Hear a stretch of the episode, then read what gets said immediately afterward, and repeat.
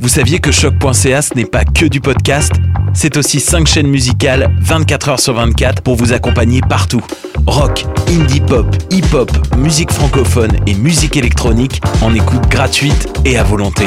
Pour les découvrir, rendez-vous sur le site de choc.ca sur l'onglet chaîne musicale. Vous écoutez une émission de choc.ca.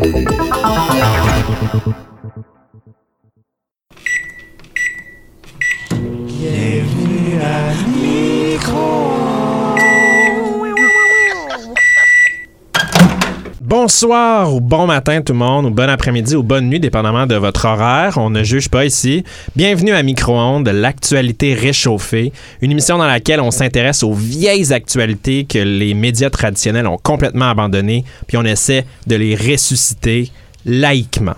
Disons ça comme ça. En Euh, position coercitive. Coercitivement.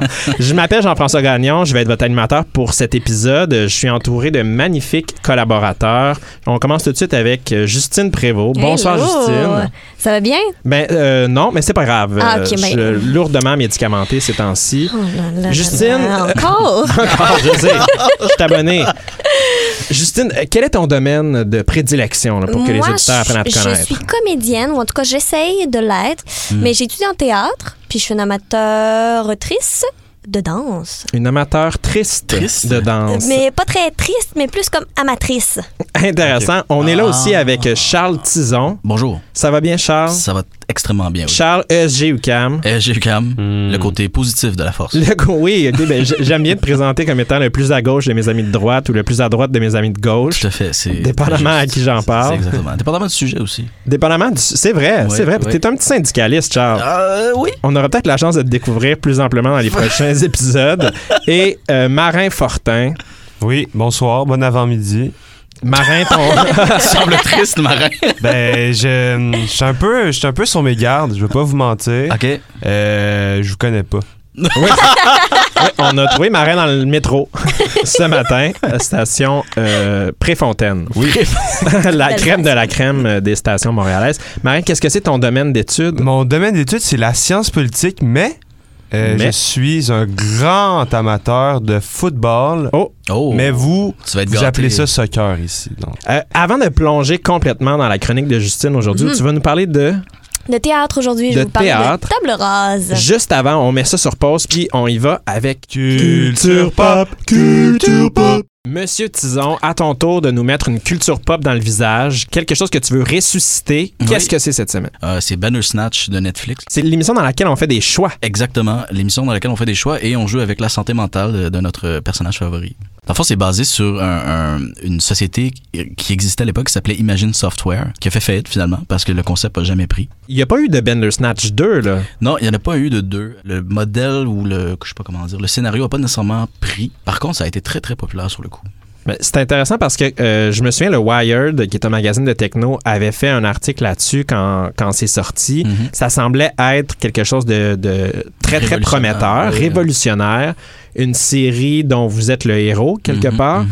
On s'attendait à ce qu'il en sorte un peu partout sur Disney+, sur euh, Crave, peut-être sur tout.tv.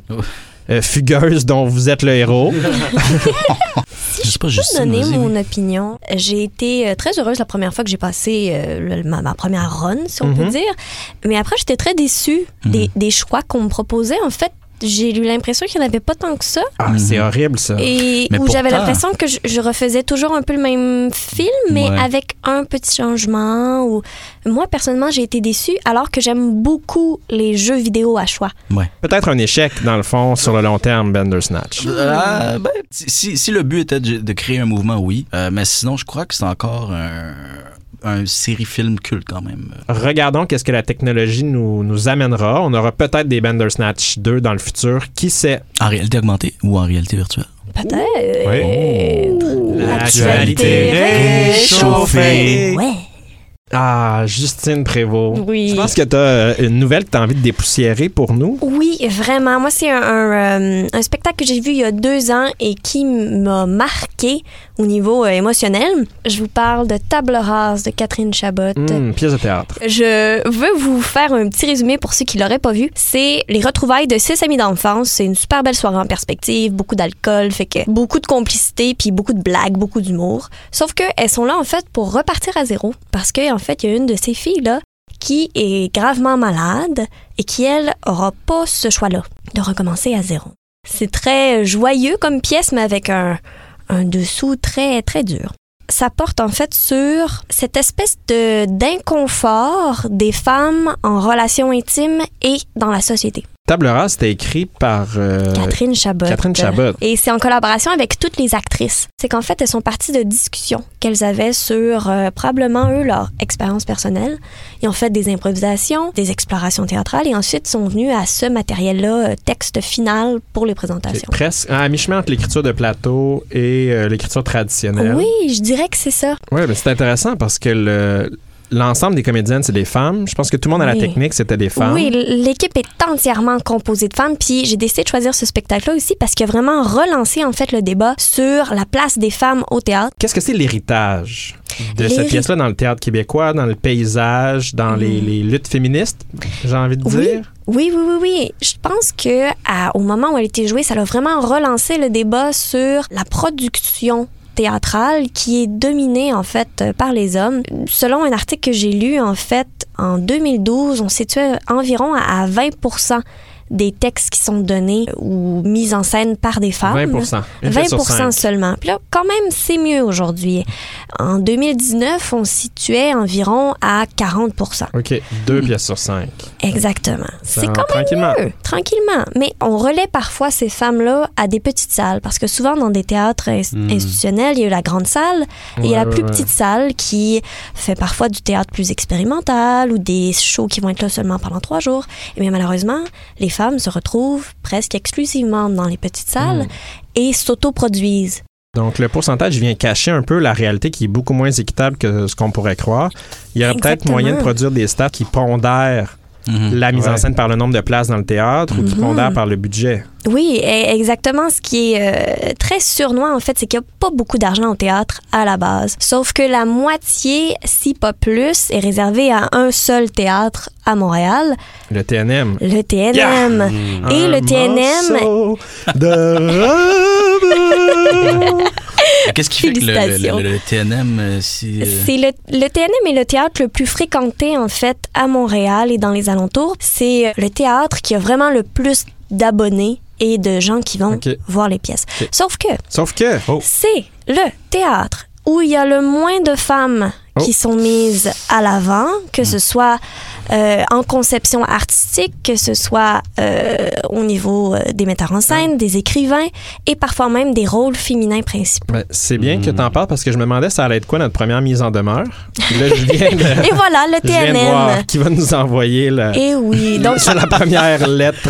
En fait, c'est que c'est- on, on part de la base de se poser la question si on donne jamais la chance à des femmes de gagner de l'expérience pour se retrouver en Ben, position de pouvoir, Parce que ça, ça se retrouve dans un cercle sans fin. mhm. je pense qu'il faut une certaine représentativité pour justement ben, encourager aussi les générations d'après, de, Mhm. que ce soit en politique ou en théâtre, d'amener à l'équité puis d'amener à une plus grande proportion de femmes qui vont, qui vont Tout à faire fait ces choses-là. après.